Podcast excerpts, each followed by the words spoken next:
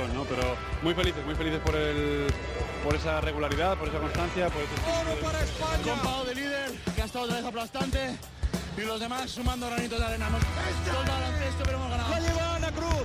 Línea divisoria, va a lanzar. ¡Dentro! ¡Dentro! ¡Dentro! ¡Dentro! Se me ha parecido la Virgen y, y nada, muy contenta. Me volví loco el primer día que pisé la cancha, no me volví loco. Dije que venía esto, la puta. Lo dije, ¿eh? Dije que venía esto.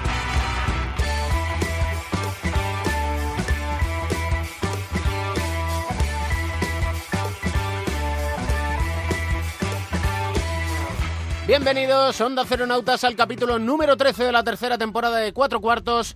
El baloncesto y el deporte en sí es pasión, es igualdad, es incertidumbre. Y en la Liga Endesa vamos mejorando en todo ello porque hay prórrogas, canastas en el último segundo, finales apretados, incertidumbre en cada jornada por saber quién ocupa puesto de descenso. Pero como decía Sergi Vidal en el anterior capítulo, siempre hay un pero. Sensación en la parte alta de la clasificación que excepto el hecho de jugarse un puesto para la Copa del Rey, poca importancia tiene que el Barcelona sea campeón de invierno con dos victorias más que el Vasconia y el Real Madrid, que el Unicaja sea cuarto con el aliento tras la nuca de Tenerife y Valencia, pues no cambia sus posibilidades de jugar la Euroliga, y que en la Euroliga llevemos ya 19 partidos, eso lo dejo mejor en un punto y aparte. El aire de Madrid está contaminado, y mucho, pero parece que en la capital soplan aires de paz entre las instituciones de nuestro baloncesto. Y esa capacidad de respirar aire puro puede implicar llevar a cabo los cambios necesarios para una mejor venta del producto. Es, o así lo quiero pensar, cuestión de tiempo. Sergio García de Peiro da las últimas indicaciones, balón al aire, comienza el partido. El baloncesto se juega en cuatro cuartos. David Camps.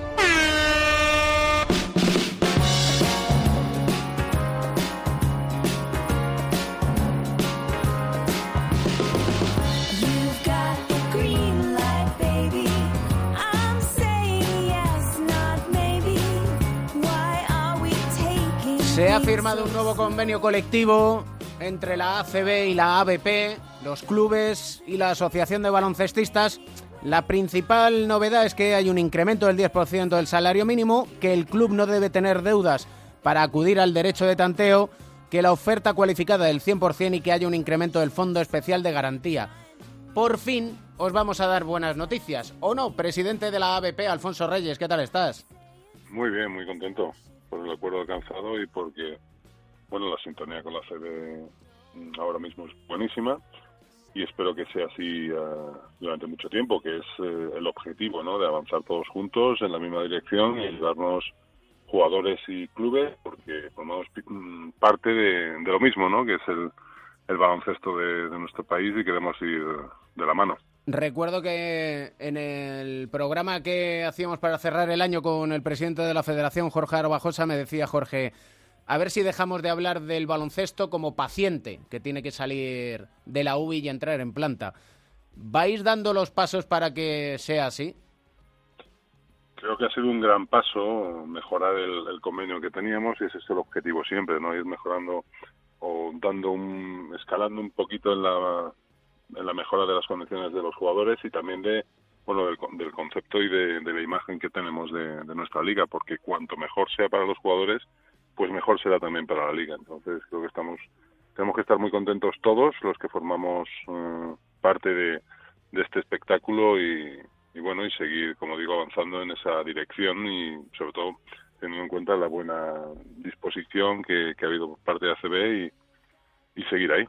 ¿Qué influencia tiene el hecho de que conozcas a Antonio Martín desde hace, yo que sé, 30 años, 40 años?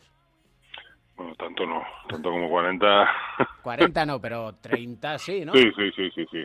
Pues bueno, yo creo que es muy eh, es positivo que bueno que sigan llegando eh, exjugadores y personas que conocen este mundo no desde el punto de vista solo de los clubes, sino también que han pasado por por los vestuarios y, y saben de qué va esto, ¿no? Y cómo piensan eh, los principales actores de, de este espectáculo y, y eso nos ha ayudado bastante.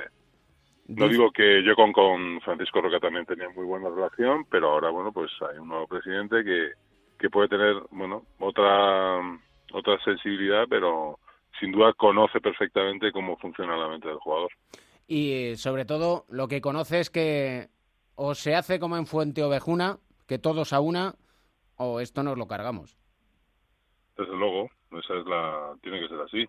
Hemos dado, ya digo, eh, un primer paso en ese sentido y que hacía mucho tiempo que estábamos huérfanos de, de buenas noticias en, en nuestro mundo. Yo creo que, que es importante. No sé si el enfermo ha pasado a planta todavía, pero porque hay muchas cosas que hacer, pero yo creo que vamos bien, vamos bien y sobre todo porque los jugadores han, han demostrado durante todo este tiempo la unión que tienen entre ellos, independientemente de, de su origen, ya sean españoles, extranjeros, Euroliga, eh, diferentes competiciones, y se supieron, supieron estar unidos en, el, en un momento crucial y eso ha permitido que mejoremos las condiciones de no solo de ellos, sino de todo el baloncesto. Y la pregunta que alguno se hará es, si hace un tiempo se amenazaba y se estaba a punto de la huelga, ahora se alcanza un acuerdo muy rápido, ¿qué ha cambiado tanto en poco tiempo? No, muy rápido no ha sido, porque nosotros empezamos las negociaciones en diciembre del año pasado, aunque ya habíamos, bueno, eh, enviado varias notificaciones a la CB para crear esa mesa de negociación desde abril del del, 10 y, eh, del 18 y entonces pues bueno no ha sido tan perdón abril del 17 ha sido un proceso largo sobre todo después de, febrero de los acuerdos alcanzados pero hemos seguido avanzando eh, para intentar clarificar y eh, bueno introducir nuevos procedimientos que hagan más fácil el bueno pues llevar a cabo el o el plasmar el convenio en la realidad no que no siempre porque es al final es eh, tinta sobre papel y eso luego hay que hacerlo realidad. Y no siempre está o no estaba muy claro en muchos eh, conceptos. Yo creo que eso hemos mejorado también en, en esa en la redacción en algunos puntos también ya digo en procedimientos que bueno, pues, que son mucho más sencillos y, y en esa buena sintonía. O sea que hemos avanzado desde febrero pero ha sido también mm, esto no, no es nada fácil. Esto no es la carta a los Reyes Magos y ha sido fruto ya digo de bueno, de la unión y de la fuerza que han tenido los jugadores y también, pues que al final ACB se ha dado cuenta que, bueno, cuanto mejor le vaya a los jugadores, mejor le va a ir a, a los clubes y a, y a la ACB. Hay una cuestión encima de la mesa desde que llegó Antonio Martín a la presidencia de la ACB, que es el posible cambio de formato de competición. Él incluso insiste en que no tanto el, la reducción de equipos, sino cambiar la, lo que es, ya digo, el formato de competición. Al hablar Antonio Martín de espíritu de trabajo conjunto, ¿Se refiere también a elaborar con los jugadores ese posible cambio de formato? Seguramente, porque él, bueno, en todo momento ha dicho que, bueno, y, y desde la ABP, por supuesto, también, que, esto no es un punto y final, sino punto y seguido en el que vamos a seguir reuniéndonos, trabajando en la mejora de, de, de todo el baloncesto.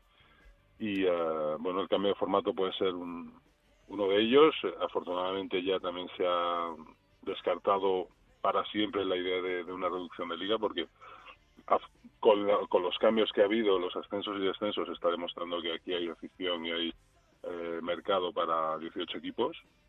Se ha visto con, todos los ascensos cómo la afición está respaldando en, masivamente a sus equipos y, y, por lo tanto hay, hay mercado para estos 18 equipos y, y cuanto más fuerte sea nuestra liga, pues mejor porque bueno, pues estaremos eh, cubiertos respecto a bueno pues a otros que quieran debilitarla.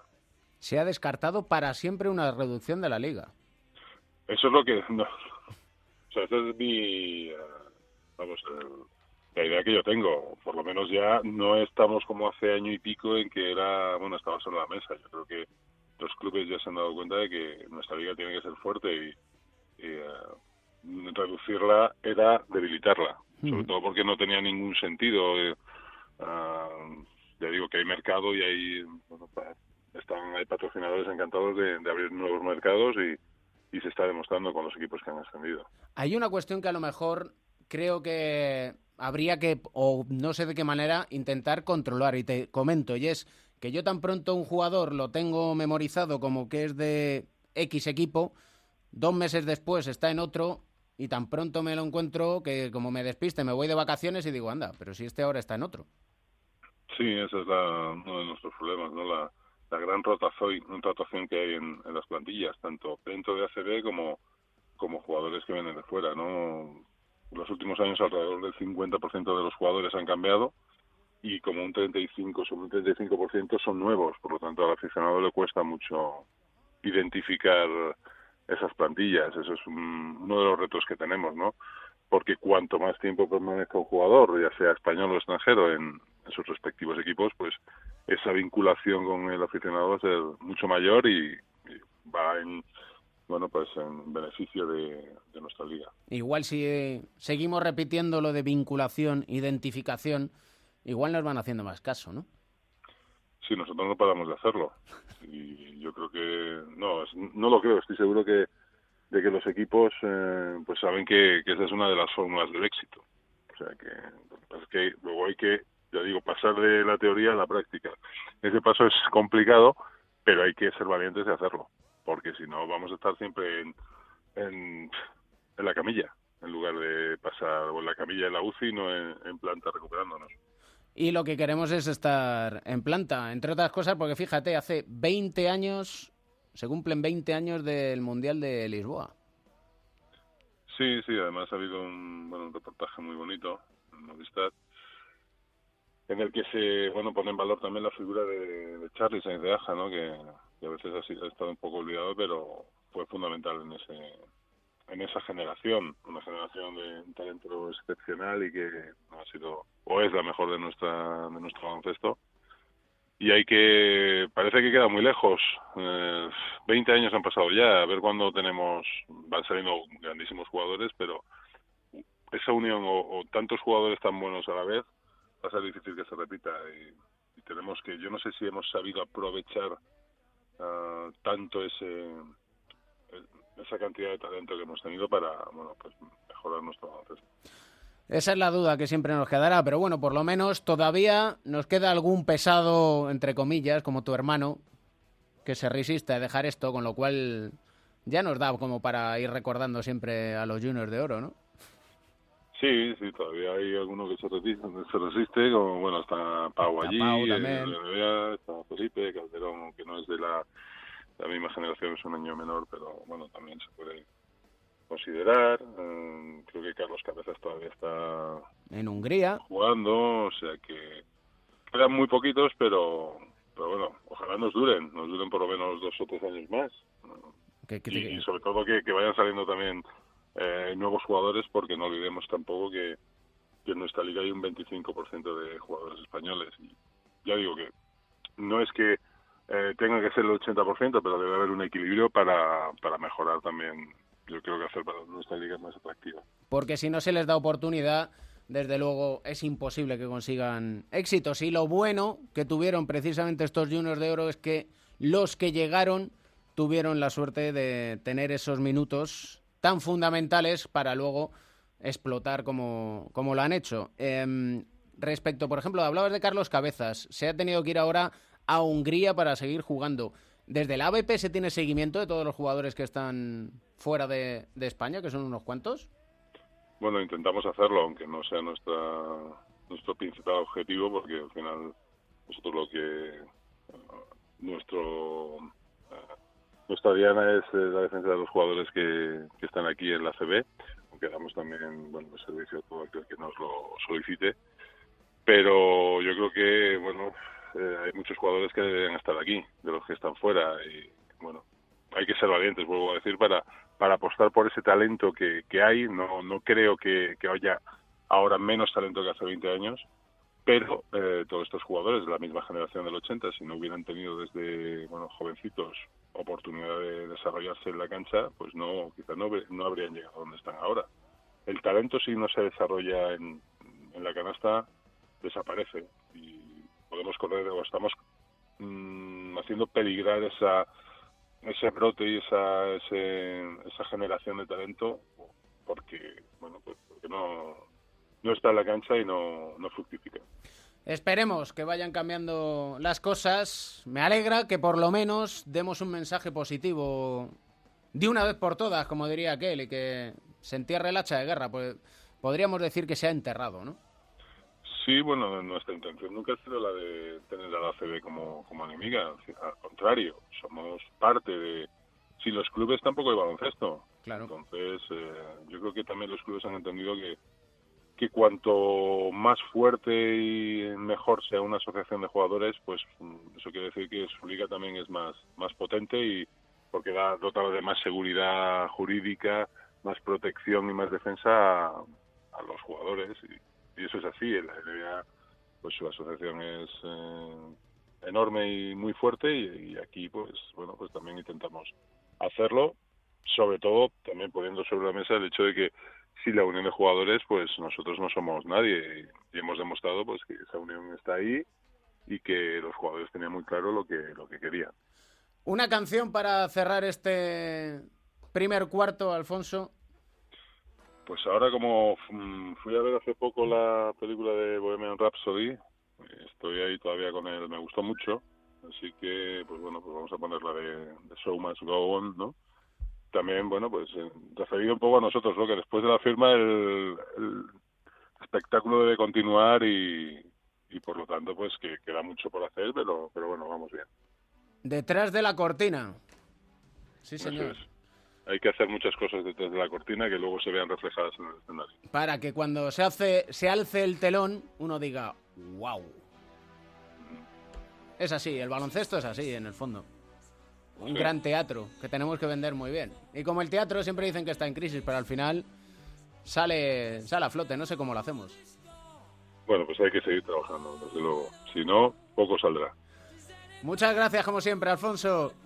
Muchas gracias a vosotros por acordaros siempre de, de la ABP y de, del baloncesto. Un abrazo fuerte. Un abrazo. behind the curtain in the pantomime.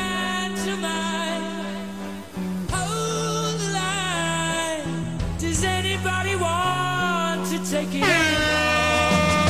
The show must go on. The show must go on. Décima victoria en los últimos 11 partidos. Will Thomas, Sam Van Rossum y Boyan con 18 puntos para darle la vuelta al partido y acabar con victoria. 8-3 Valencia Basket, 6-7 Herbalife Gran Canaria.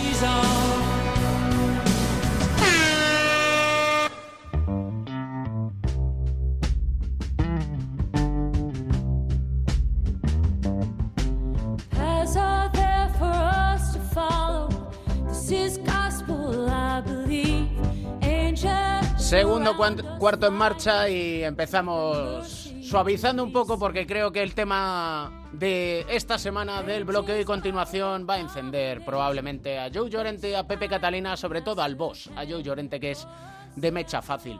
Joe, Pepe, ¿qué tal estáis? Eso de mecha fácil, no sé. Pepe, es verdad, el boss es de mecha fácil. Sí, bueno, yo creo que, eh, y perdona que vaya a utilizar una frase en inglés, pero me viene a la cabeza cada vez que quiero decir esto, eh, yo creo que Joe hace bueno el dicho de what you see is what you get, lo que ves es lo que hay, eh, va de frente, no hay dobleces. Es decir, que dice las cosas claras. Las cosas claras son lo que son. Y entonces hay una pregunta fundamental, porque viendo la situación en la que está el Herbalife Gran Canaria, la pregunta que nos hace Pepe Catalina es, ¿merece la pena la Euroliga para un equipo como el Granca? Muy buena pregunta, Pepe. Responde. Bueno, yo lo que creo es, es que no.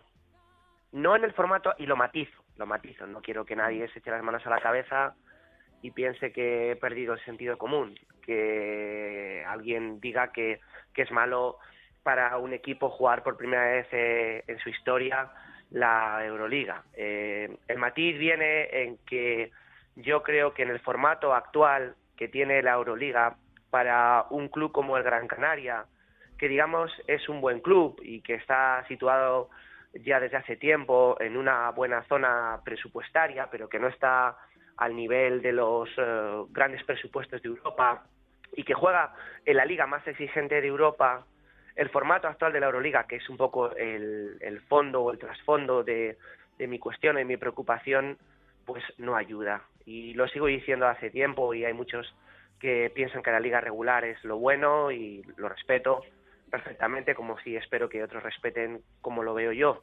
Y más desde una visión a lo mejor eh, de alguien que, que está al frente de un club, aunque sea un club de LEP y que ha vivido mucho el negocio del baloncesto cercano. Eh, en este formato de la Euroliga, aunque te lo compensen con las victorias que puedas tener económicamente, eh, al final la descompensación es grande en sentido negativo. El Gran Canaria eh, está sufriendo, o el Herbalife Gran Canaria, está sufriendo eh, la exigencia de una liga regular durísima que le está impidiendo concentrarse en la liga ACB.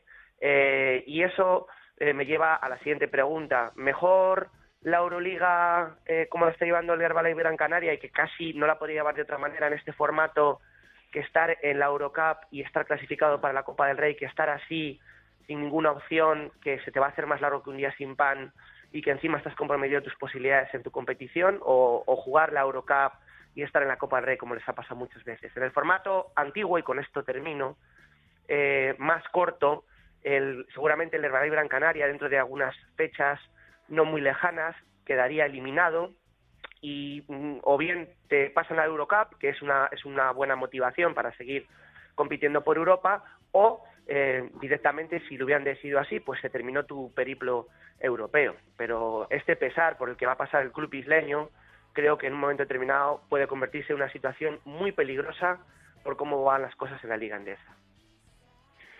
Estoy de acuerdo con todo lo que has dicho, aunque lo voy a matizar, pero dejadme que antes eh, diga una cosa que tiene que ver con, con el discurso brillante de Pepe, como siempre, que me ha venido a la cabeza y que no lo tenía pensado.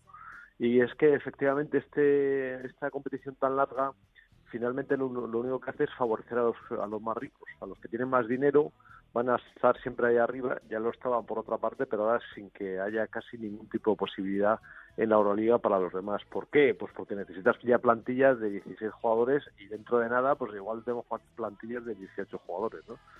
Eh, y eso, claro, solo está al alcance de, los equipos con más alto presupuesto. Esto por un lado. En cuanto a lo que decías, es cierto todo lo que dices, estoy de acuerdo, aunque a mí también me gustaría eh, introducir una idea en, en el debate, es que si quieres ser grande tienes que pensar en grande. Eh, entonces, si a la larga quieres eh, pues codearte con el Madrid o con, o con el Barcelona o con el Vasconia, que en este caso quizás sería una medida más, más lógica, pues eh, también tienes que pasar por algún tipo de via crucis. En este caso, quizás, quizás, eh, digo quizás, no, no he hecho una evaluación de daños tan eh, minuciosa como la que has hecho tú, Pepe, quizás, eh, pues en este caso, la inversión sea buena por este, desde este punto de vista. Por lo demás, es cierto lo que dices y lo comparto. Y esto me lleva también a una a una pregunta con la que podemos seguir hablando y si es hay tanta diferencia de verdad entre la Euroliga y entre la Liga Endesa entre la CB yo sinceramente creo que no. Lo que lo único que veo cada vez es eh, que la diferencia es, es, fundamentalmente física. O sea es eh, eh, no, no tanto de calidad lo cual también es un poco en un deporte como el baloncesto a mí me desagrada un tanto y también tiene que ver eh, que la, la, diferencia esta física tiene que ver también con el modelo de arbitraje que se ha impuesto en la Euroliga que es un modelo muy permisivo como el otro día señalaba el, el hombre este Pitino no se llama este el que está ahí en el Rick Pitino, ¿sí? el que señalaba en el Panathinaikos no o sea que, que hay una cantidad de leña que al final solo puede jugar gente que, que sean auténticos mostrencos ¿no? ¿qué te parece Pepe? Sí, de acuerdo lo que lo que has dicho mira ya la competición en sí la competición en sí, sin entrar en ese matiz, que es cierto, es cierto, es una como un templo, ya sin entrar en sí, es una barbaridad. Para los equipos que juegan la Liga Andesa, es una barbaridad. Porque para el resto de equipos, eh, la diferencia, las diferencias que hay en sus competiciones eh, en cuanto a la exigencia nunca son comparables a la Liga Andesa. Me cuesta ahora mismo singularizar una liga eh, en la que haya tanta competencia. La Liga griega se ha quedado en lo que se ha quedado, la Liga rusa es lo que es, la Liga Báltica, bueno, que un poco mejora la rusa, eh, al final no le llega al CSK, eh, la Liga Italiana, que os voy a contar que ya lo sepáis, y quizá la única que está, que está un poquito más emergente en los últimos años es la Liga Turca, pero al final es tan grande la diferencia entre Fenerbahce y el resto, que bueno pues eh, todo se acaba pero, imponiendo. pero cuidado Pepe y per, permíteme eh, es cierto que, la, que, la, que no son ligas tan competitivas como la Euroliga pero también eh, también tienen eh, cierta competencia ¿eh? yo estoy un día hablándolo con el Chacho me decía, dice, hombre, la Liga Rusa no es como la CB, pero cuidado que no nos bajamos, o sea, perdón, que no ganamos No, desde eh, el autocar, ¿eh? O sea, Lo, que- lo tengo muy claro, lo- eso yo, yo lo sé, pero eh, ¿cuántos partidos al final acaba perdiendo el CSK y qué es lo que acaba sucediendo al final? ¿Cuántas, cuántas de las últimas ligas no ha ganado el CSK en, Moscú? ¿Y cuántas de los últimos campeonatos bálticos no ha ganado el CSK? ¿Que por el camino le cueste? Pues estoy seguro, y cada vez más, porque cada vez hay más eh, eh, proyectos, afortunadamente, que quieren hacer competencia. Pero eh, decirme en nuestro campeonato, al final no hay esa, digamos, eh, permanencia en el tiempo de un campeón. Hasta, hasta el propio Barcelona, fijaros, y el Madrid pasó, pasó por lo suyo. Han tenido sus malas, malas épocas. sí, sí, Y, claro, y entonces eso viene porque aquí en España se juega muy buen baloncesto. La exigencia en el día a día, eh, los buenos entrenadores que tenemos, la manera de entender el juego, es tan rica, es, es tan exigente que el llevar dos competiciones tal como están montadas a día de hoy, con dos ligas regulares paralelas, pues tú lo has dicho, Joe, está al alcance muy pocos, y al final la Euroliga pues acaba siendo un reflejo de lo que fue la ACB en su momento, donde las diferencias entre los de arriba y entre los de abajo cada vez son mayores. Y al hilo de lo que venís comentando, em, con favorecer a los más ricos, que decía Joe Llorente, hay una cuestión en el aire para ir rematando el cuarto y es que los equipos más modestos o con menor presupuesto tampoco van a volverse locos, como por ejemplo el Budugnos, que directamente en la Euroliga dice yo me voy a gastar lo justo porque como al año que viene no voy a poder estar, no me voy a endeudar y de esa manera desaparecer. Es decir, que no generamos riqueza en el baloncesto. Eso por supuesto, pero ¿sabes cuál es la diferencia? El Buduknos no sufre en su campeonato. Y el Herbala- porque el Buduknos es lo suficientemente bueno en su campeonato como para no pasar apuros. A lo mejor no conseguir los máximos objetivos. Pero es que el Herbalife Gran Canaria lo está pasando mal. Lo Y- está pasando mal. Y sabéis cuándo se entra en dinámicas negativas. Y yo le lanzaría esa pregunta al aficionado del Gran Canaria.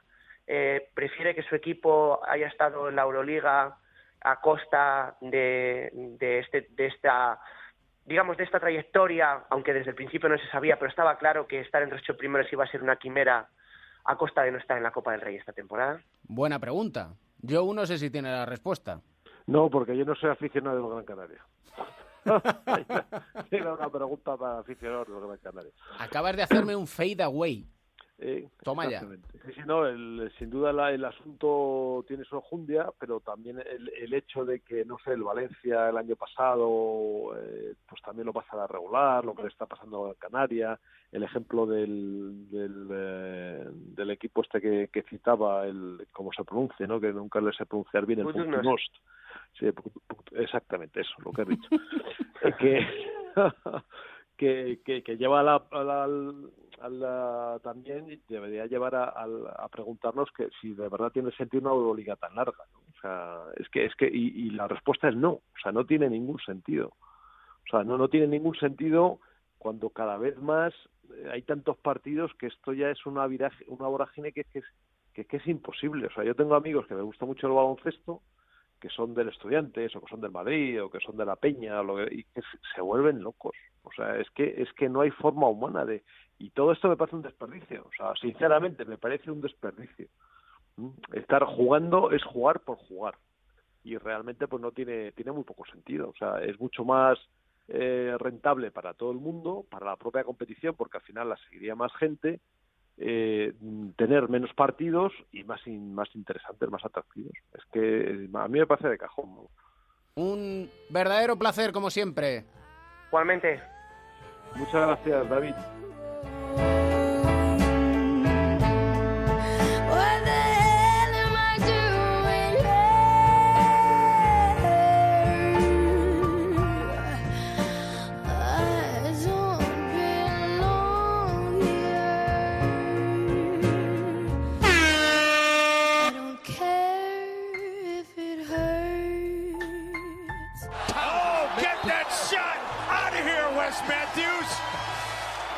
Until the recent road trip, but he's played the last three games and played. Oh, Oladipo. There's the drive by Wade. Climb that ladder and jackhammer it home. Miami. Oh, what a circus shot by Wade. A 360 spin, a backhanded flip. Yeah, I wish I was special, but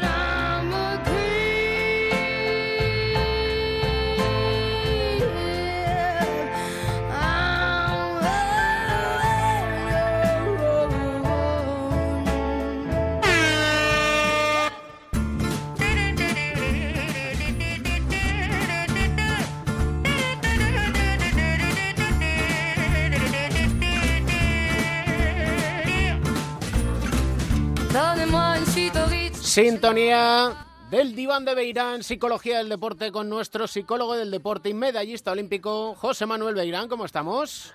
Bien, David, muy bien. Hemos hablado y charlado con Alfonso Reyes, presidente de la Asociación de Baloncestistas Profesionales, y las relaciones ahora son mejores que antes con la Asociación de Clubes. Y a mí me surge una duda y una pregunta. ¿Es necesario la aplicación de la psicología del deporte también en los directivos? Bueno, no es que sea necesario, pero sí puede ayudar, porque en el fondo la psicología del deporte de lo que trata es de mejorar el rendimiento personal. Y el rendimiento personal no solamente estamos hablando de deporte, puede ser en cualquier actividad en la que necesites tomar una buena decisión, una decisión complicada, una toma buena de decisiones, en la que tengas que controlar, ser capaz de controlar tus emociones, al menos que no, que no afecten negativamente a las decisiones que tomes, y para, y para encontrarte tú mejor, más en forma, para poder tomar con las ideas más claras para tomar esas decisiones. O sea que al final sí te puede ayudar la psicología deportiva, porque en el fondo es psicología, y es psicología del alto rendimiento. Y mm, hay una cuestión que tenemos que abordar y que lo dejábamos en el aire en el anterior capítulo cuando hablábamos de los objetivos, objetivos personales y objetivos grupales. Y dentro de los objetivos personales, por ejemplo, está lo que comentabas de la mejora dentro de la temporada o durante la temporada en algún aspecto del juego. Y los directores deportivos deciden que JC Carroll para ellos es el mejor tirador. Y entonces uno se puede preguntar, ¿cómo se puede mejorar durante la temporada el tiro? Bueno, se puede mejorar durante la temporada. Es más, no es que se pueda mejorar, es que además vas a pasar malos momentos. Todos los jugadores lo van a pasar a lo largo de una temporada. Va a haber momentos en los que estés tirando peor, tirando mejor, pero lo que le han elegido es mejor tirador de la Euroliga. Y, y sí, yo estoy de acuerdo en que es el mejor tirador. Y fíjate que es el mejor tirador, pero no el que tiene mejor porcentaje. Ahí no están premiando el que tiene mejor porcentaje, el que ha metido más triples en los partidos que van de liga, sino el mejor tirador para ellos. Eso, eso es lo que, mm, lo que define a un tirador. O sea, ser alguien que no tienes por qué ser el, el que tienes el mejor porcentaje, sino que tu trabajo para el equipo, como tú puedes ayudar al equipo, es tirando, porque eres el que mejor tiras o en, los momentos más difíciles el, que tiene más consistencia.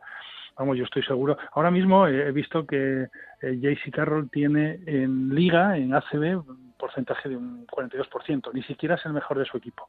Es el tercero o cuarto de su equipo. Y en, en liga, eh, en toda la liga ACB, parece que no están ni entre los 10 primeros, una cosa así. Pero si quedan unos segundos y hay que tirarse un tiro importante de tres, si tú pides a cualquiera del, de- del público del Real Madrid que está viendo un partido o a cualquier jugador o entrenador del Real Madrid quién se va a tirar ese tiro, yo creo que todo el mundo diríamos que se lo tirará a Carroll. A pesar de que hay otros cinco o seis jugadores que lo podrían meter exactamente igual. Pero mm, confías más en él, porque es un tirador al que no le afecta tanto, eso es lo que define un tirador, no le afecta tanto los tiros anteriores. Tú has podido fallar los tres tiros anteriores y el siguiente creas el mismo peligro. Y sin embargo hay otros jugadores que en el momento que fallan dos tiros o tres se vienen abajo y ya empiezan a pensar en si penetrar más, eh, ya tiene dudas en el tiro. Un tirador no tiene dudas en su, con su tiro. ¿Y cómo se alcanza esa confianza en el tiro? Porque evidentemente uno lo puede entrenar mucho, pero a lo mejor fallas mucho. Fallas mucho, vas a fallar más de lo que metes.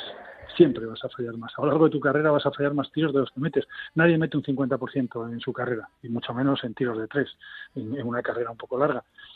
Eh, bueno, eso es, es una mentalidad que tienes desde, desde ya hace mucho tiempo, desde que empiezas a jugar, eh, repetir muchísimo el tiro tener mucha confianza en tu mecánica de tiro, a pesar de que habrá malos momentos, los habrá, y cuando hay esos malos momentos que ves que no metes, pues lo que haces es tirar más. Yo lo que he visto siempre es que los mejores tiradores son los que más tiran. O sea, que no es que sean mejores porque tiran más, sino que ya los mejores son los que más tiran. Tú cuando vas a un equipo y empiezas a trabajar con ellos o a hacer el tiro con ellos y tal, bueno, pues al final siempre hay algunos jugadores que se quedan a tirar un poco más que los demás. Esos son los mejores tiradores. Ya lo eran antes, ¿eh? pero, pero siguen siendo los que más tiros hacen. Y luego a base de ver, mm, de ver cómo entran continuamente tus tiros, tú sabes que tienes un porcentaje alto. Tú sabes que si tiras solo, pues puedes meter un 60, un 70%, normalmente más si tiras solo en un entrenamiento. Cuantos más tiros tires luego en un partido, para eso está el entrenador luego para pararlo en caso de que de, para ayudarle si ve que, que, no está centrado todavía pero cuantos más tiros tires más te acercarás a tu porcentaje luego si es lo que mejor haces, es lo que tienes que hacer en un partido, tirar. Y en esa elaboración de la confianza, por decirlo de una manera, en ese trabajo de aumentar la confianza, ¿es bueno enseñar un vídeo en el que se vea cómo ejecuta el tiro el tirador en los que lo mete, claro? Bueno, para trabajar una mecánica de tiro sí, es bueno, pero sin intentar copiar todo ese tiro precisamente el tiro de Carroll es un tiro muy complicado de copiar. No hay ninguno que tire igual que él, nadie más. Ninguno de los buenos tiradores tira como tira él. Él salta mucho, tiene una gran fuerza en las piernas, se queda en el aire y en el último momento tira. Ese es un tiro muy peligroso. Normalmente es mucho más fácil hacer el tiro de Stephen Curry, que es todo seguido, con lo cual puedes tirar desde más lejos es más fácil ese tiro que el otro, pero él lo ha repetido tantas veces, se queda tantas veces a tirar después de los entrenamientos que lo hace perfectamente. O sea, no, no, no comete ese error, aunque esté un poco más cansado, que sería el mayor eh, problema. Pero sí tienes que enseñar a los jóvenes algunas cosas de ese tiro. No, no intentar copiarlo, porque no existe, ya lo hemos dicho más veces, no existe un tiro perfecto. Cada uno tiene que adaptar su mecánica de tiro a su constitución, su, su eh, constitución física e incluso pues eh, a, a, la forma de moverse, a la altura que tienes, a los movimientos. Entonces cada uno tiene un tiro diferente, pero hay unas cosas que no deben cambiar y es cómo, cómo sueltas el balón, cómo el balón va por el aire, cómo bombeas, esas cosas sí que se las puedes enseñar con vídeos a los jóvenes. Y en el lado opuesto, se me viene ahora a la cabeza la imagen de Alessandro Gentile, jugador del Estudiantes, que tiene muchas dificultades precisamente con el tiro exterior porque espera mucho y la mecánica es un tanto errática. Sí, no siempre es igual, pero de lo, por lo que le he visto tirar, suele tirar, por lo que te decía Carlos, él sube y en el último momento suelta el balón. Gentile sube y en el último momento suelta el balón, pero no siempre hay veces que tira un poquito más tarde, con lo cual estás perdiendo eh, fuerza de, tiro, porque, porque en el fondo la fuerza viene de las piernas. Entonces, si tiras cuando ya estás empezando a caer, no en el punto más alto, estás perdiendo fuerza. Y eso hace también que tire menos bombeado. Si te fijas, eh, JC eh, bombea muchísimo el balón, lo mismo que Jules o que Rudy, que los buenos tiradores, pero Gentile no bombea tanto el balón, o por lo menos no siempre. Entonces, bueno, es cuestión. También es verdad que es un jugador que puede hacer muchas otras cosas y a lo mejor tampoco se ha centrado tanto en, en tirar muchas veces de tres, que es lo que tienes que hacer, tirar muchísimo para ser un buen tirador. Y qué mejor que José Manuel Beirán, raza blanca tirador, que decía el bueno de Andrés Montes, porque evidentemente fue cocinero antes que fraile y esa muñequita nunca se pierde. Y si nuestros oyentes no le han visto, por favor que vean cómo tiraba José Manuel Beirán, porque es una auténtica delicia y por eso nos explica también lo que es la mecánica de tiro y cómo se puede mejorar en el mismo. Siempre es pues un aprendizaje gracias, cada semana, ¿eh? Gracias. Somos de donde venimos, a dónde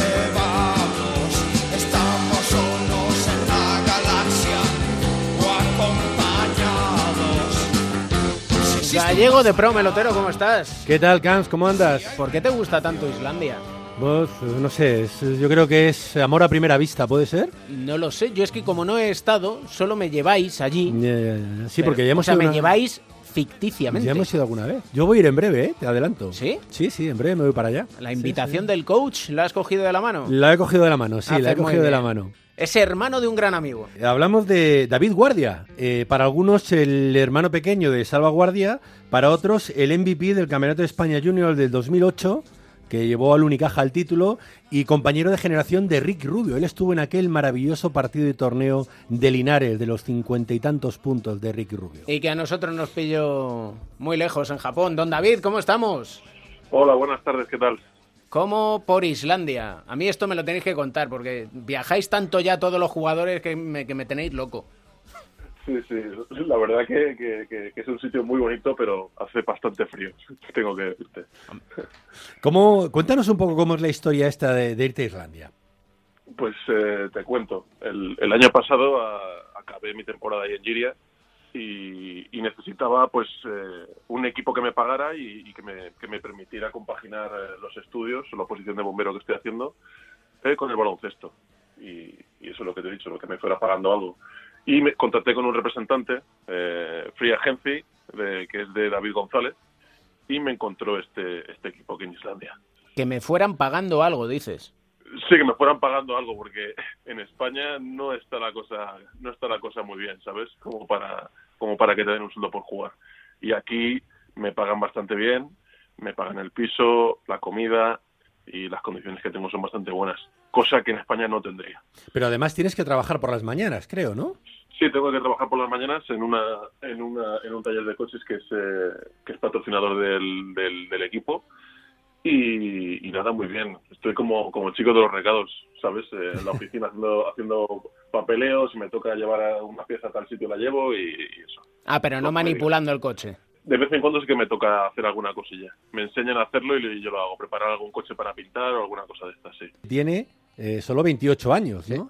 Y que era una de las grandes promesas del baloncesto español. Hablamos de aquel 26 de mayo de 2008, donde fue MVP del Campeonato de España eh, Junior. Eh, es duro el salto a la élite, ¿verdad, David? Sí, es duro, es duro y, no todo el mundo te da la, oportunidad de, jugar.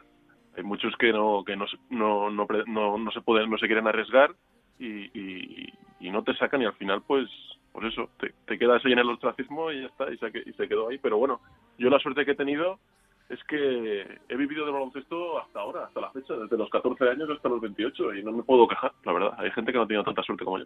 Y, por ejemplo, tu hermano, tenéis 16 años 16 de años de diferencia. diferencia, sí. Digamos que Sí, las ha visto de todos los colores, ha sido un- es un clásico de nuestra liga andesa. Sí, sí, sí. sí. Y supongo yo que te ha ido direccionando para que nunca bajes la guardia, en el sentido de decir, nunca mejor dicho, lo de la guardia, que no lo he hecho aposta, que sigas, insistas e insistas y que nunca decaigas, ¿no? Exacto. Además, él eh, me, ha ayudado a su manera. Eh, él, ta- él tampoco me ha dejado el camino allanado como se puede pensar alguna cierta gente, en plan, como es el hijo de, como es el hermano de, eh, seguro que le, ha puesto que le ha puesto el terreno llanito, no. Él me ha dicho las cosas como son siempre y, y he intentado que mejore siempre desde, desde, desde el trabajo. Aquí tengo una foto con Ricky Rubio, con Alberto Díaz y con David Sí. Guardia. Sí, porque yo jugaba con el hermano de, de Alberto, con Ernesto Díaz, que nos llevábamos genial y, y vino y vino a ver la final y él, él también vino a- al, al partido y, y nos hicimos una foto al final de- del partido.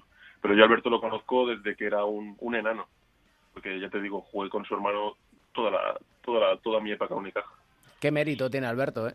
El pelirrojo. Sí, sí, sí. La verdad que es un currante eh, y todo lo que ha conseguido es a base de trabajo. No, no, no, no le han regalado absolutamente nada y me alegro un montón. Es muy buen chaval, muy buen chaval. ¿Qué idea tienes tú? ¿Hasta cuándo estás allí en Islandia? Pues me queda hasta, hasta abril si todo va bien, si, si conseguimos subir directo hasta abril y si no me quedaré un mes más los playoffs. Y después ya veré. La verdad que la, la, la experiencia me ha gustado bastante, pero ya te digo, no ya, ya iremos viendo. Si el año pasado me hubieran dicho que me vengo aquí a Islandia a jugar, no me lo habría creído, la verdad. ¿Sabes? Así que no, eh, Dios dirá dónde voy el año que viene. Día a día, que dice aquel. Así que, bueno, es la historia del baloncesto, que hay que buscarse las habichuelas ahí donde se pueda y en Islandia es un buen sitio. ¿Por qué no? Entre otras cosas porque te sirve además para conocer otra cultura y para, al final, supongo que madurar y darse cuenta de que las pequeñas cosas son las importantes. Exacto. Y, y no, no tiene un mal nivel de baloncesto y es lo que tú dices, conocer otra cultura, otro país, otra lengua, la verdad que te, te- al final te enriquece. Y si, y si el baloncesto te ayuda a, a- a conocer todas esas cosas, ¿por qué no? ¿Por qué no ir a otro sitio? Y si hace falta que hablemos con tu hermano para montar algún negocio, Es el primero que tienes que llamar para si quieres montar algún negocio, sí. sí, otra cosa es que nos vaya a coger el teléfono tú. Un abrazo muy fuerte, David. Un abrazo, muy David. fuerte a vosotros. Gracias. Mel. Gracias, Cans.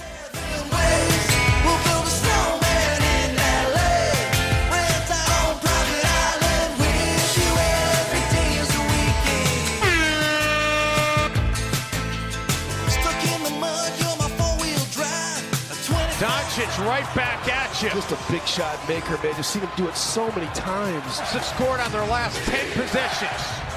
We go under a minute. Doncic skies for the dunk. Is that kid unbelievable? And Okogie now slow to get up, so Dallas has a five on four. Oh. Doncic pulls up for the three and drills it.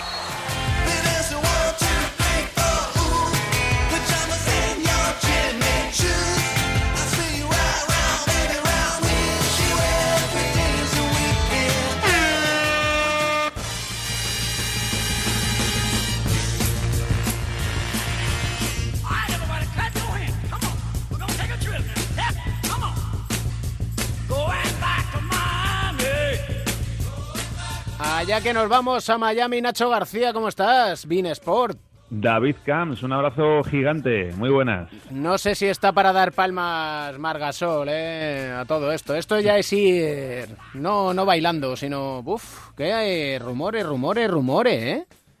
Hay mucho rumor y ya lo hemos hablado incluso la pasada temporada, ¿no? Eh, Curiosamente empiezan a surgir cuando le va mal a Memphis y como últimamente le va mal a Memphis bastante, pues me parece que vamos a tener rumores hasta que se cierre el mercado en febrero, así que vamos a ver qué pasa. Yo particularmente tengo ahí una doble moral, ¿eh? Con el tema de Mar. Por un lado me gustaría que se quedara porque él es de allí de siempre, eh, eh, desde que jugó allí Pau y bueno, le- él se considera un eh, natural de, de Memphis, ¿no? Entonces, por ahí sí, eh, pero claro, luego lo piensas, las posibilidades que tiene, lo bien que estaría en un equipo que pudiera ser candidato a todo y la verdad que por ahí también da un poquito de lástima, ¿no? Verle en un equipo que eh, no es que esté en transición, es que está en una travesía por el desierto.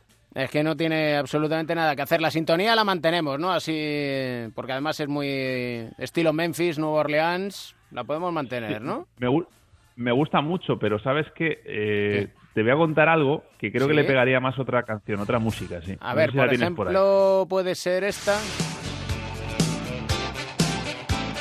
Ahí, ahí, ahí. Ahí la has dado. ¡Ey! Ahí te has dado. Con ese sonido Back ochentero. Sí, señor. Sí, ¿Qué pa- Regreso al futuro. que estamos ya con predicciones de futuro. No, no, para nada. No, Ah. es que tú te acuerdas eh, de la película, evidentemente, Regreso al futuro, de la, la segunda, la, la que la futurista, digamos, ¿no? En la que Marty McFly eh, se ponía unas zapatillas que no tenían cordones, que se ajustaban solas. Sí, sí, sí, vagamente, porque me acuerdo más de la primera que me impactó más, la segunda he de reconocer que no me gustó mucho. Pero sí me acuerdo de esas zapatillas, eran bien molonas. Bueno, pues te voy a dar una gran noticia. Eh, si tienes entre 600 y 800 dólares, depende de donde la encuentres, te las puedes comprar. No son esas exactamente, pero son las que han inspirado a, a Nike para, para diseñarlo. Estaban presentándolo precisamente estos días allí en Oregón, donde está eh, el headquarters de la compañía. Eh, lo hicieron a través de, de Hatfield, que es uno de los diseñadores, y él mismo lo decía, que se había inspirado en la película de Regreso al Futuro, en Marty McFly. Así que eh, ya no hay que atar las zapatillas, ahora hay que cargarlas, ¿eh? hay que tenerlas bien de batería para que se puedan cargar solas, para que se puedan atar solas, mejor dicho. Todo se hace con una aplicación desde el móvil, se controla todo, lo puedes poner en modo partido si vas a jugar, eh, porque son de, son de básquet. Eh, te las puedes poner en modo calentamiento, las que llevan un poquito más sueltas, o paseo. En modo paseo también las puedes poner si las vas a poner pues para, para pasear por la calle, para tranquilamente que no te aprieten, ¿no? Así que, bueno, ya sabes, eh, David, 600, 800 dólares, depende de dónde la encuentres, por ahí andan los precios. No está mal. McFly, hay alguien en casa. Es lo que siempre decía. McFly, McFly, hay alguien en casa. En fin, de eso sí que me acuerdo. Perdón. Eh, La edad, Nacho, la edad, perdóname. Por cierto, que yo parece, nosotros parecemos que somos muy jóvenes, pero los hay todavía más jóvenes que encima empiezan ya a sonar. Sí, porque lo de las zapatillas sonaba futuro, pero ya es presente. Ahora sí te voy a hablar de algo que es futuro, puro futuro. Eh, te voy a hablar de alguien. Bueno, ya, ya hemos hablado aquí de Sion Williamson, el que es principal candidato para ser número uno en el draft de, de este año, de 2019. El jugador de Duke, eh, que sigue en lo más alto de esas previsiones, que está dominando cada partido prácticamente que está jugando. Bueno, eh, todavía no se ha celebrado ese draft, el de 2019, David, y ya tenemos al principal candidato para ser número uno en 2020. Es decir, dentro de un año y medio, mira si pueden pasar cosas aquí entonces. Bueno, es un chico que evidentemente todavía no juega ni en la universidad. Parece que va a ser pues el típico que pase solamente un año. Apúntate el nombre, eh, tú y todos nuestros oyentes, Anthony Edwards, que si lo buscan en internet lo, lo googlean, como dicen por aquí, por este lado del mundo, te va a aparecer, lo fíjate si es desconocido que si tú googleas Anthony Edwards, lo primero que te va a salir es el actor de Top Gun y de Urgencias. Así que todavía ni siquiera le gana. Seguramente dentro de un año ya saldrá primero este chico. Evidentemente no te voy a hablar del actor, te voy a hablar de, de este jugador de baloncesto. Hace 18 años en agosto, es decir, todavía tiene 17, recién cumplidos prácticamente. Es un exterior, puede desenvolverse en cualquiera de las eh, posiciones exteriores, tiene muy buen tiro. Hay un montón de vídeos ya en internet si la gente lo quiere buscar. Es muy rápido, eh, domina el balón, salta una barbaridad para la altura que tiene. Él, él es un 6'4, un 1'95 más o menos, es decir, no es una altura muy grande para ser NBA. Todavía quizás pueda crecer un poquito más, pero si le ves eh, colgarse del aro realmente eh, impresiona. Así que vamos a ver, el año que viene ya va a poder jugar en la NCAA, evidentemente en la universidad, porque eh, tiene que decidirse, pero ya tiene muchas ofertas de diferentes universidades que le han llamado. Eh, tiene actualmente sobre la mesa que se conozcan eh, la oferta de North Carolina, Kansas, Kentucky, Florida State y y Georgia. No está nada mal, ¿eh? La-. Las tres primeras, David, candidatas eternas a ser campeonas. Eh, North Carolina, Kansas y, y Kentucky. Así que, bueno, que la gente le busque Anthony Edwards o le pueden buscar por su apodo Ant-Man, el hombre hormiga. Así que queda mucho, hay que tener paciencia, pero ya sabes que en Estados Unidos les gusta construir, construir ídolos prácticamente desde, desde la cuna, ¿no? Así que, bueno, este es el, el último episodio de, de eso, ¿no? Muy rápido van allí, que por cierto, Anthony Edwards salía, si no me equivoco yo, en Doctor en Alaska. Gran Sí, serie. Sí, señor. De Muy ochentero nos está quedando esto, Sí, ¿eh? la verdad es que sí. Vamos a volver al presente. Gracias, Venga. McFly. Adiós, me voy con el DeLorean.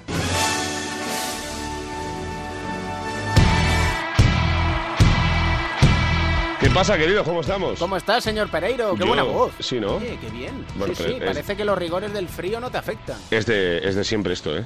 ¿Sí? O sea, que no es nuevo, vamos. Ah, bueno, que no es que, Que- que- que estés sí. ahora con celta sin boquilla, ¿no? No, no, no, no. O sea, que, si, que si alguien me han parado por la calle para decirme algo algún día ha sido o qué voces pegas o qué voz tienes. No, no tengo más eh, factores destacables al, al ojo humano. O sea, que te cuidas bien, ¿no? Sí, sí, sí, desde luego. Tengo una pregunta para ustedes, pero antes, Edusel, ¿qué tal estás, papá de Mateo? ¿Qué, qué tal? Muy buenas. Cuando os ponéis unas zapatillas de deporte, en sí unas zapatillas para jugar al baloncesto, Sí. las de Michael Jordan, tenéis la de LeBron James, Kevin Durant, Yo las de Durán no me las voy a poner. O sea, las otras igual, si me las regalan o la- así por un detalle que tengas tú un día o lo que sea, vale, pero igual que no me voy a poner, eh, por mucho que me caiga bien Lonzo Ball, no me pongo las de las tres veces, por, solo por no darle dinero al payaso el padre, ¿sabes? Pero bueno, que por aquí van un poco las, las mismas historias. Y creo que el que se ríe como, como un simio pequeño por ahí de fondo, es- ese también piensa lo mismo. Es que no pierdes ocasión para atizar, ¿eh? Para poner ahí el ventilador del trastoquismo. Hombre, y encima después de que me hayan cambiado el del coche, 150 pavos, ahora tengo más ventilador para todos, el viejo y el nuevo, tú. Vamos, vamos. No, Oye. no, pero los- las, de, las de Durán no me las pongo, ¿no? No, las ya- de Doncic igual sí me las pongo. pero ¿cuál? Porque va Las de, estu- las de estudiar. la- Yo me pongo las, de que estudiar. llevaba clase, ¿no? Las que llevaba a clase, sí. ¿Qué os Es parece? que ahora, ahora me hace una gracia tremenda. Bueno, que hable Edu y luego lo cuento. No, no, que eso, que las declaraciones de, de Durán diciendo que, que Doncic tiene ventaja porque no ha, no ha estudiado. o sea, pero- bueno, ¿esto, esto qué es? Que es que Kevin Durant es eh, el Stephen Hawking de, de, de la Universidad de Texas y, y- y no tenía...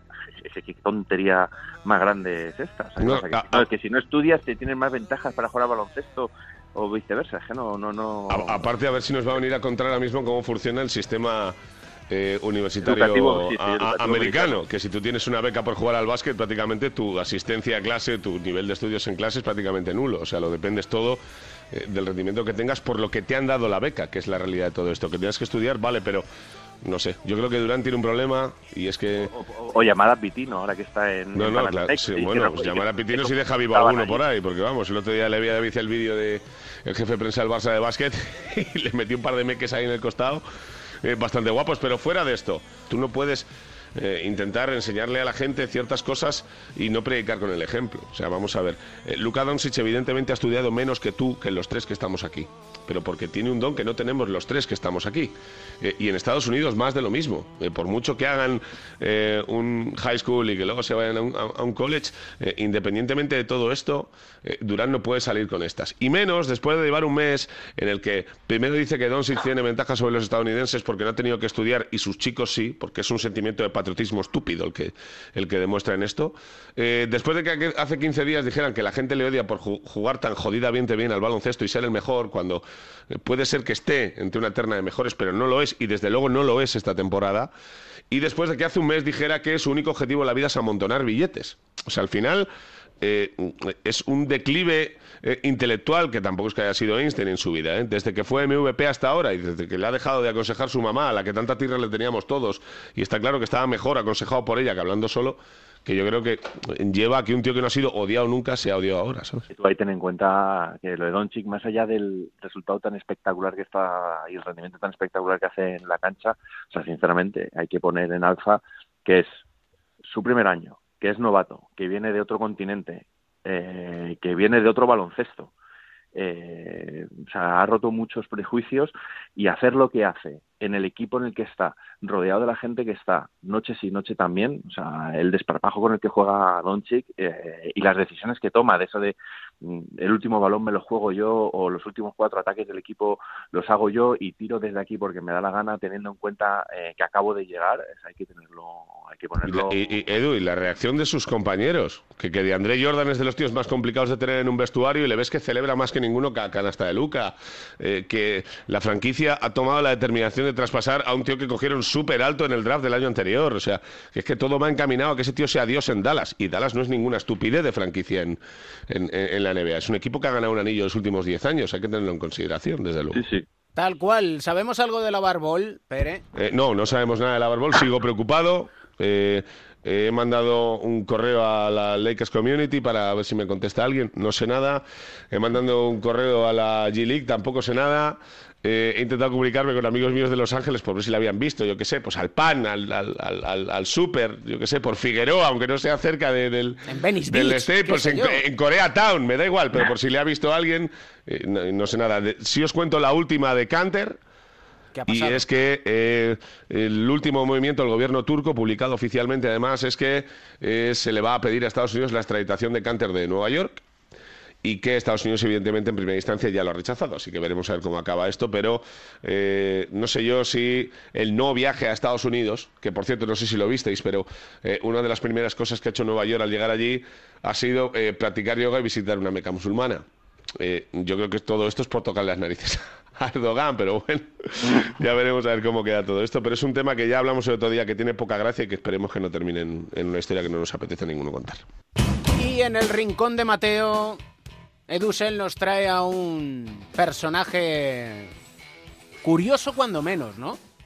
Sí, ahora que todo el mundo está hablando de, la gran temporada que está haciendo Jokic, del que hablábamos ya hace unas cuantas semanas, pues hablamos de, de Yusuf Nurkic, que es el jugador por el que por el que salió de, de Denver, ¿no? Él ante la eclosión de, Jokic, pues eh, Nurkic se fue de, allí. Hablamos de un jugador que, bueno, eh, es, es curiosa su historia. eh, le detectó un ojeador, no precisamente por sus dotes baloncestísticas, sino porque vio en la prensa que un policía bastante corpulento, muy grande, el hombre más grande que jamás hayas visto en la historia, según palabras de- de- del propio jugador, eh, tuvo una pelea, eh, tumbó a 13, eh, eh, un agente de jugadores vio, vio esa noticia y se acercó a, y le preguntó al padre si tenía hijos. Esa fue la primera detección de talentos. Tenía uno que no había tocado el balón en, de baloncesto en, en su vida y dijo, no pasa nada, yo me lo llevo, se lo llevó a, a Eslovenia, eh, le metió en una, una academia de, de- de- de jugar al baloncesto. Hay que recordar que Nurkic él mismo lo Pero, reconoce. eh, ¿En serio es así, tal cual? Sí, sí. Sí, sí, sí, sí. Bueno, sí. bueno, bueno, bueno, bueno, bueno. Él, él, él, eh, vio, vio algo en él. Eh, eh, Nurkic Pero fue con él que tenía el padre que era un, un tiranosaurio. O sea, Sí, to- todavía no se explica lo que vio porque cuando llegó allí, eh, estuvo allí ingre- internado mucho tiempo, dice que lloraba cada noche porque no le apasionaba esto, no había tocado el baloncesto, el balón en el baloncesto en su vida y le preguntaron una vez de una escala de 1 a 10, tus dotes baloncestísticas ahora mismo cuáles son? Dice, ahora mismo un menos 10. Dice, es que no sé ni correr. Pues mira, seis años después eh, fue seleccionado por, por Chicago, luego traspasado a, a Denver. Él estuvo varios años ahí dando tumbos por, por, por, por las ligas bálticas, ¿no? Con Cedevita, en, en, Zadar. Y de hecho, antes de ese verano, antes de que le seleccionaran los, los Bulls y le traspasaran a, a Denver, él estuvo ahí de, ayudando a su, a su abuelo en una granja que tiene de, de ganado. Dice que su primer contacto con la que vida llevaba, que llevaba el ganado en brazos, evidentemente. ¿Eh? O sea, los traspasaba de un sitio a otro así, como empujoncillos. su primer contacto con la vida norteamericana fue en el- la ceremonia del draft la noche antes. Él fue a dar un paseo por las calles de, allí de, Nueva York, en Manhattan, y el primer contacto que tuvo con un norteamericano fue un, un dealer que se acercó y le dijo, ¿quieres droga? Y él la rechazó, sabiamente, acabó regalando jugando en, en- en Denver ante la cantidad de, overbooking que había de pivots en ese momento, que estaban Modgo, Farier, que acabó siendo que acabó jugando en el, en el Mundial de España, Farier, con Javali, McGee, ahora tu amigo en, en los. Dodgers.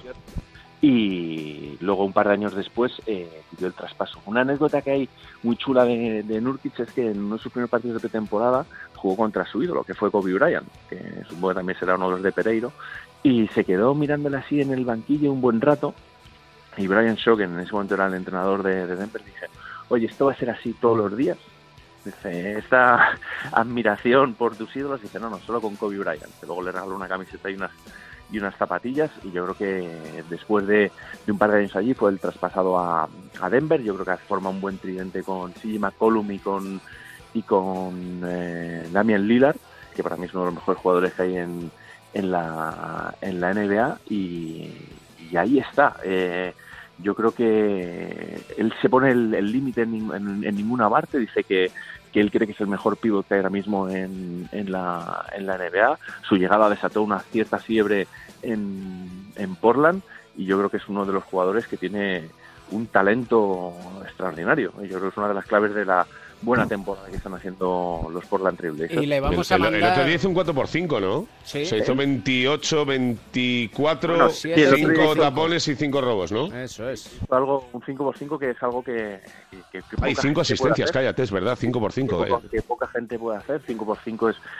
25 de toda la vida. algo en algo en, en alguna parte cinco apartados estadísticos distintos y bueno yo creo que está que es un pedazo de jugador Sí, sí. Y hay que hacer una cosa, que es mandarle el enlace a Iman Samper, que el muy insensato Sí, intentó Sí, se fue a por él, ir, sí. ir a por él después Si le hubieran contado lo del padre, igual no va, ¿eh? Por eso le fue a buscar ahí al vestuario y los agentes de seguridad de Portland le dijeron, ¿dónde va, chatungo? Que, que por aquí no puedes ir, alma cándida. Pero en fin, Que, que hoy no es domingo, no hay milagros. que es si- que es que Nurkic le preguntaron oye ¿y esto te, te preocupa un poco este, este, este- que hayan venido por ti dice yo no me puedo preocupar por gente que se acerca de la retirada Encima es un genio. tío. encima es un trastoker absoluto. Canción de Mateo tenemos A esta semana. Sí, eh, pues mira, el otro iba con Mateo en el coche, eh, vamos escuchando música de vez en cuando y de repente le noté cierta, cierto ok que le dio a una canción que en ese momento no tenía identificada, tiré de- del móvil y es el Lonely Boy de, de- de los Black Keys. Es, es- es- es de que te dé el ok, ¿eh? Sí. Se te va el caderismo ahí, Aquí ¿eh? empezó Sí, sí, la decadencia de los Black Keys. Sí, sí, porque luego fuera comercial total fue un desastre. Lo Luego pero detrás, eso sí, el vídeo es maravilloso. Buah, ya ves. Con ese señor bailando a la puerta del parking. Madre mía. Qué buena elección, sí señor. Dale nuestro más sincera felicitación a Mateo y dile que por el camino del rock and roll es un buen camino para él. Eso se lo digo. Un abrazo, Trastoker. 5 por 5, 25. Chao, chao. Termina el 13, número de mal augurio para los supersticiosos. Nosotros, la verdad es que no lo somos y por eso nos ha gustado este capítulo 13. Aunque por si acaso los malos espíritus acechan, ya estamos pensando en el 14 y en el 15 y en sucesivos programas que te acerquen el baloncesto cada semana en onda ondacero.es y procuramos así darte un buen motivo para sonreír. El baloncesto se juega en cuatro cuartos. David Campos.